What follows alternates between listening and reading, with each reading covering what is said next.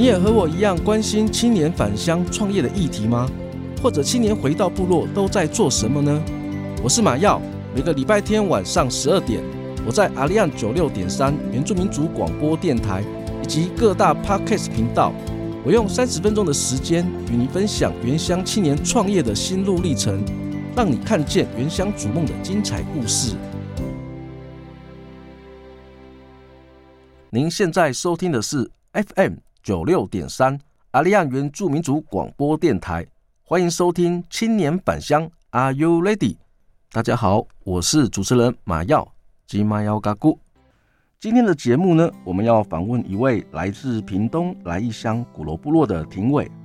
廷伟是我们排湾族人，小时候因为家境不好，国中毕业后就离开了部落，和许多北漂青年一样。对家乡的印象呢，是既熟悉又陌生，直到二零二一年母亲的离世，沉痛的打击让他开始思索家对他的意义。他做了一个令人感动的决定，他要回到家乡，他要重新认识自己的文化，他要为自己的部落做一点事。现在的他有了小小的成就，他要和我们分享其中的心路历程。最后，他也要为准备返乡的青年提供一个宝贵的建议。现在，我们就来听听廷伟的故事。欢迎评委。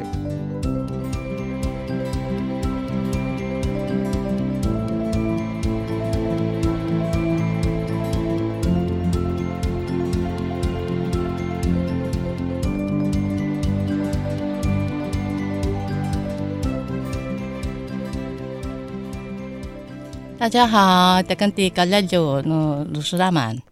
在我们访问之前呢、我想请教我们评委，您是何时离开我们来义乡古楼部落的？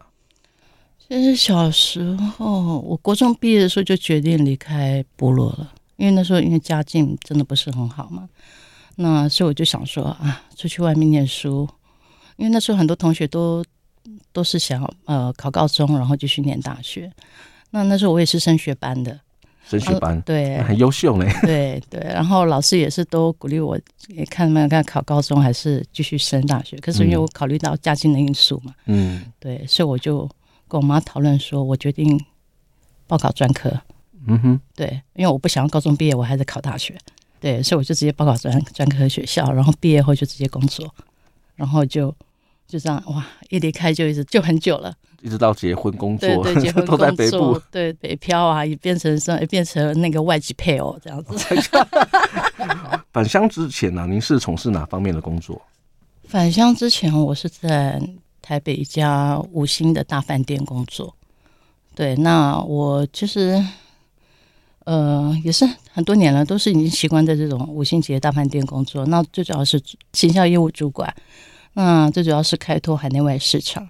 所以，不管在行销啊，或者是销售啊，那我们针对各部门，像餐饮部，或者是房屋，或者是就是客房、餐饮这些，我们都非常的熟悉，因为这样我们才能出去外面，呃，销售我们的东西。嗯哼，对，那也是哇，经过好多年的这样历练，被一直被批斗，因为为了要申请也是什么都要学，对，也不是那么容易的。哎，听我，因为据我所知道，您在出社会之后，其实做了还蛮。蛮多，就是像饭店这方面的一些工作，跟您的专科是不是有相关性？哎，其实一点相关都没有。我念的是那时候是江南药理学院，我念的是医管医务管理科系。医管对，哇，听我是念管理科系。那我们，那您算是我的学姐，真的。我以前我我专科也是读的是医医护管理。哦，真的、哦。对，后来毕业之后呢，我现在的工作呢，跟我以前在学的时候其实也是没相关 的。真的都会这样。其实我那时候去台大医院实习后，那时候实习半年，哦，那是在企划室，对，我们都每个部都要都要去轮轮流轮流实习嘛。后来我发现我真的没办法适应，后来毕业后我就发誓我再不要进医院工作。只差没有批假挂号。对，就就是 就是还是有关联哦。对，柜台跟皮夹挂号很像哦。看人看人来的时候也是要说他的证件。所以没没没没学个每一步每一个过程啊，其实他没有白费。对，挂号柜台也是要应对的技巧。对啊，医医务管理也是要管管那个住出院病床啊，饭店也是啊，嗯、要管理客房啊。哎，还是有关联哦，还是有关联。对，还是有相关性的，要管都一样，都是要管床。嗯，对。只是那个人呢，是一个是旅客，一个是病人。对，可是，一样都是人。呃，应对的方式还是一样的。对对，都是对人的服务了。所以，大概我们在饭店旅馆业做了多久？饭店旅馆，嗯，这样加起来快二十年了。二十年也算是一个蛮长的一个时间。对，快二十年。如果从基础的柜台开始做起的话，也做过定席，什么都做过，就是因为什么都做过，所以才可以升格到主管阶级。对啊，我看那个庭委这边呃来访谈之前有提供了您的基本资料嘛，嗯，那也有提到说您在饭店这个领域除了二十年之外啊，其实基本上你也常常海内外会到处的去做一个宣传，或者是参参与一些国际的一个展展会，对对。那我相信呢，我们要去国外啊，那语言能力是一定会非常重要的。那我想说，您在毕业之后，然后进入到我们饭店业，在语言方面。你也是在这过程当中不断的去累积你的这样的一个能力吗？有，我也是不断的。你看，我还跑去地球村去做学习一些英日文。嗯，对，那个都是自己花费的。哇，所以你也是蛮认真在投入我们的工作的。对对，就是在念书的时候，我自己就选修日文了。所以一毕业的话，就是在等于是再重新学习，就会比较驾轻就熟。嗯哼。那因为在饭店刚好我又是负责日本市场的，嗯，那也有负责韩国市场的，嗯哼。对，所以。在日日文上的接待，所以就是比较没有什么问题。嗯哼，对，也就是在做中学，然后去不断的累积自己的语言能力。对，您现在目前国际语言的方面，除了刚刚提到的日文之外，嗯，您还有驾轻就熟是哪方面的语言？之前有学过韩文，可是现在都忘光了，因为韩文真的太难了。嗯哼。应该还少了一个语言吧，就是粤语。哦，粤语，粤语 也是因为这个关系，这样而认识我们的老公吗？啊，粤语，因为他会他会普通话，他会中文，所以我不用学。哦、所以，所以粤语基本上就是只有在家庭的时候才开始有增加这方面一些能力。对啊，嗯，之前有有上网自己去学过，可是真的那个粤语哦，因为它有九个九个音，嗯，对，那个真的蛮难的，嗯，对，而且就像那个。那个之前看那个香港的那个，好像什么“勾勾勾勾勾勾”那个那个那个笑话，对，嗯、因为他那个九个音真的都很像，对我就说哦，算了，放弃了，对，没办法，就在一起这样子，对对对，你会听听，你听会听不出来，你讲也会发不出来，嗯哼，对，所以我觉得这个有难度。哎，听我也蛮好奇的，就是您在语言方面呢、啊，基本上对你来讲。呃，也投入了很多的时间跟心力。现在目前来讲，能够对外国观光客，比如像日语这方面，虽然您是已经是驾轻就熟，而且您在又是累积我们饭店有大概二十年这样一个经历，又又是属于我们的业行销业务主管的这样一个职呃职位。那当初已经已经有这样的一个很好的一个职位了，为什么你会想要哎毅然决然的回到我们的原乡部落？就是因为觉得行销业务经验已经很够了，我想说。如果回到部落的话，其实用在自己身上应该也不是什么难题，因为毕竟我也参参与过像饭店的筹备，嗯，那时候饭店整个客房都还没完全好，我们就开始已经就在做行销布局了，嗯哼，对，所以因为就是有这方面经验，所以我就觉得，嗯，如果刚开始开创的话，我觉得对我来说应该不会那么难。OK，所以你本身在回乡之前就已经有做一些规划，呃，之前就有想过。回乡的时候，其实那时候真的还没想到说会回乡。那是什么原因让你有这样的一个冲冲动？还是是因为什么样的一个原因让你觉得我要回到我们的原乡，而且又回到我们的屏东，我们的乡下部落？因为就是妈妈意外离开嘛，不得不接受，对，不得不去面对，这是没办法选择的。妈妈是在我们二零二一年对那时候离开的，因为意外离开嘛。那就是因为家乡长辈就剩妈妈跟舅舅，嗯、那妈妈离开了，就剩下舅舅。那因为舅舅有中风，那边说我们家里好几笔的农地都没有人，没办法去用。嗯，对。然后我就跟我老公商量，就是好吧，我们回家。在你要有这样一个决定之前，哎、您当初有没有之前有没有想过有有一天你会有回家这样的一个这样的一个机会？其实我从来没有想过，哎，没有想过，对，因为已经在台北这样已经发展那么多年，而且都已经成家立业，有好的一个工作跟生活。对，然后甚至已经，甚至大陆那边也是都有在一直在挖角我们这些饭店业的人才。嗯、对对，其实我那时候一直是蛮想去大陆发展的，很挣扎。对，很挣扎，就是因为你说割舍不掉那个家里的那个感情。对，尤其是看到我们的舅舅，嗯，然后卧病在床，然后刚好又又面临到妈妈的这样的一个离世，对，然后家庭家里的一些过去的一些祖产就荒废在那个地方，对。有还是有一种不舍得、不忍心看家人这样子一个状况。对，因为妈妈之前一直在给我洗脑说，家里的祖产不能卖掉，那个是祖先祖先留下来的，长辈留下来的。每次回去，每次都跟我这样子念，灌输这样一个观念，那是长辈留下来的，要掉也不能在我这一辈失去这个土地。我知道要回乡这件事情啊，除了您自己有这个意愿之外，我相信。当初您在跟您的先生在讨论这方面，有没有面临到一些冲突啊，或者是反对这样一个声音？他刚开始是蛮反对的，因为他会觉得我们就是在那在北部已经奋斗那么多年，而且人脉都在北部了嘛，嗯、对。然后回去的话，等于就是打掉重练呐、啊。对对对，对，就是这样子。然后我就说，嗯，不会啦，就是至少回去的话。我们不一定要种农嘛，因为因为毕竟我之前有时候回去有时候帮妈妈种农，所以我知道种农的辛苦，所以我我我就跟我说，跟我老公说，我们回去就是转型，嗯，对，想办法转型，哎，找出路，对对，把把我们之前的那个就是所学到的，对，好好的运用在我们自己家乡，嗯哼，对，反正。钱钱财是自己找出来的嘛，嗯，对，你就就像一句话，条条大路通罗马啊，反正来了就就去面对，嗯，然后好好去想办法解决。刚好你自己本身有具备行销的能力，嗯，所以对于未来找通路这找通路这方面，对你来讲应该也不是一个困难。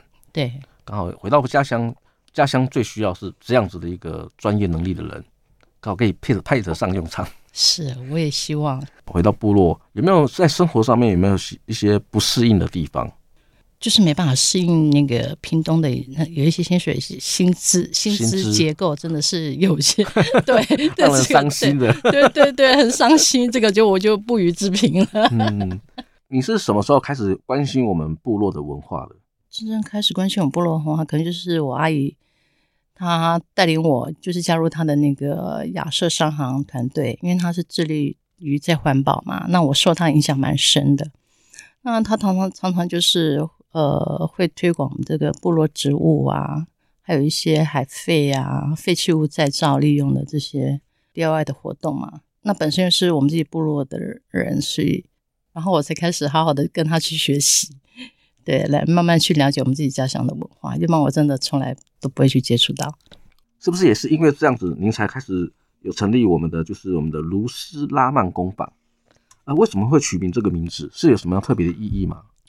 卢斯拉曼工坊，呃，是我自己家族的名字，就是卢斯拉曼。卢斯拉曼，对，卢斯拉曼，台湾族语，对，台湾族语。那我取卢是含辛茹苦的茹。那最重要就是呃，我们不要忘记祖先的辛苦，就是呃，他们之前含辛茹苦开垦开垦这些我们土地嘛，保留这些农地。思就是思念，我们就是要懂得饮水思思源啊，也是要思念祖先。拉拉的话，我取那个呃手拉手，那就是因为我们就像呃。我一家人，对，我们都是一家人。那、嗯、就像我们台湾的那个四不五一样，那手牵着手，嗯、对，我们都是一家人。然后慢，因为它的中文字义是有蔓延或者是曼妙，那我们就是呃，把我们自己台湾族的文化传统这种美妙的东西，我们要好好的呃永续下去。那卢斯拉曼工坊它主要的一个经营业务是哪方面？呃，目前经营业务的话，我是呃以接待部落旅游。就是体验部落生活这样子，然后呃推广食农教育，那再来就是呃我自己的一些呃手工商品。那听闻您回到我们原乡之后啊，您为我们的部落文化传承跟发展，其实你也做了一些努力。像今年您开始执行了我们一百一十二年公益彩券的回馈金的计划案，像太阳之子来意野行彩线计划，这是我们这个这个计划的名称。那可不可以跟我们介绍一下这个计划的缘由，以及你期望这个为这个计划能够为我们的部落带来什么样的一个贡献？因为回到部落就是参与了社区的活动嘛，那也是了解到很多一些环境教育啊、食农的一些。呃，议题，那再加上现在世界的环保风，那很多都开始关注到地方的一些环境问题。那那刚好我就我就觉得，呃，像我们部落的居民都是，也是用行动来去关心自己的部落。那所以我觉得我们部落这个在参与和实践的那个，就是行动力力量来源蛮，就是蛮活跃的。所以我就觉得蛮适合去推动参与这项计划。啊，最重要是我们来义乡又有丰富的自然生态，还有一些人文资源。那在像原住民工艺木雕这个方面也是非常的成熟。那也有像部落农产品啊，那像我们有机农场也都有，像嘉后休闲农园，它的金银花它就是有机的。那还有阿查阿查拜，呃，有机，它的是龙须菜，呃，是有机的。那像那个芒果园，呃，世呃世呃世界小农芒果园，它就是呃友善耕种，然后它有去验证过的。对，那其实在这个部分，我觉得我们来香都已经几乎全部具备了，嗯、这是有机啊、友善耕种跟还有小农一些自然农法，所以我就觉得，哎，都已经具备了，为什么我就是我就觉得欠缺欠缺东风啦？嗯哼，就是有这么好的一个土地环境。有这么好的一些人文，嗯，像我们部落的文化，嗯、只缺一个，就是有一个去执行，把这个文化去包装起来，对，让更多人认识我们自己的部落，这样子。对对。你回到部落了之后，对您的一个生活或者是人生有什么样的一个启示？就是我们大家都是一家人，因为就是在部落，大家就是一个大家庭，几乎是没有秘密的。嗯，对，所以就是说。大家是都会互去互相互助互就是帮忙，可是我觉得你你也不要说人家帮你，你就觉得是应该的。我们要懂得去感恩，嗯，对，然后嗯，这样又是谦卑的心态去学习。因为在部落人真的，嗯，就是因为呃，在求职或者是在生活上比较不像都市的那么那么容易。所以每个呃部落族人几乎都是很多元技能的，这个是我真的非常钦佩。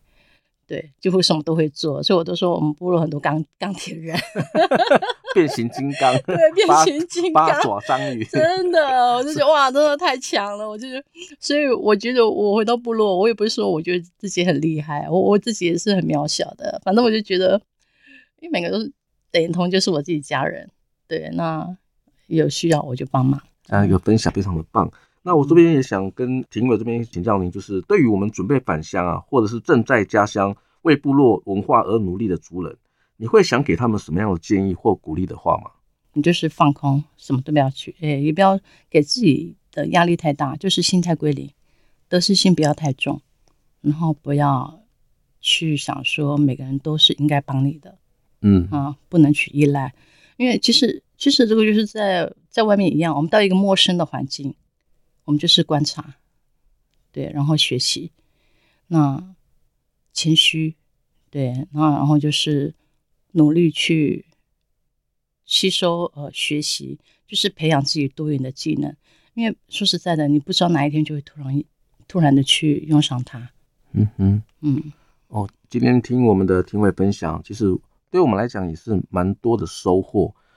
回到家乡啊，我们就是一个外人，而不是想说我是一个回到家乡是要接受人家给予的这样一个态度，而是我们应该要先去回到家乡去关心我们自己的我们的土地，从一个外来的角度去思考，是我们怎么样去运用我们自己的资源，或者我们运用我们自己本身就有会的技技能，去看到我们部落需要哪些需要帮助的部分，然后去投入在这个领域，这样子的话，对我们部落才会有一些帮助，就像。庭伟这边看到我们部落对于行销方面，或者是在专案管理方面，可能是我们比较部落比较少这样的一个人才。那您投入在这方面，所以开始执行了我们的一些部落的相关的一些计划，运用您过去在北部的这样一个技能，然后回馈我们自己的家乡。现在也有一些些小小的一些计划呢也开始有一些在开始在进行了，会跟我们分享一下你目前在推动这个计划，接下来还有哪些计划是准备要在进行的？那可以跟我们听众也分享一下。哦，我现在准备呃要推动就是食农教育跟环保减碳这个部分。那因为我们来义乡公所想让我们原乡族人了解低碳舒适、环保减碳的重要性，所以我们就是呃这次就会呃和嘉后有机农园，那我们就是推呃舌尖上的茶料理，呃有机金银花，这个是食农教育篇，对，然后。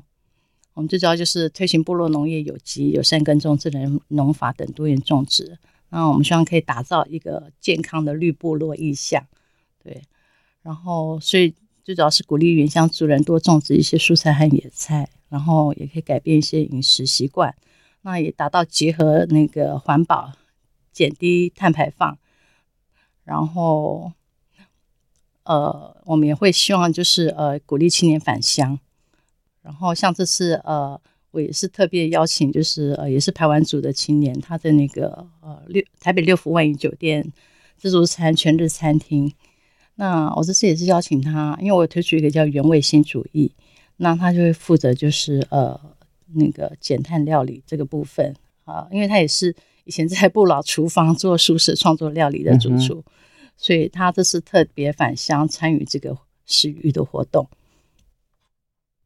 所以这计划除了吸引我们的反青年能够回到部落之外，另外一个部分就是在倡导我们的土地友善经营这样的一个概念。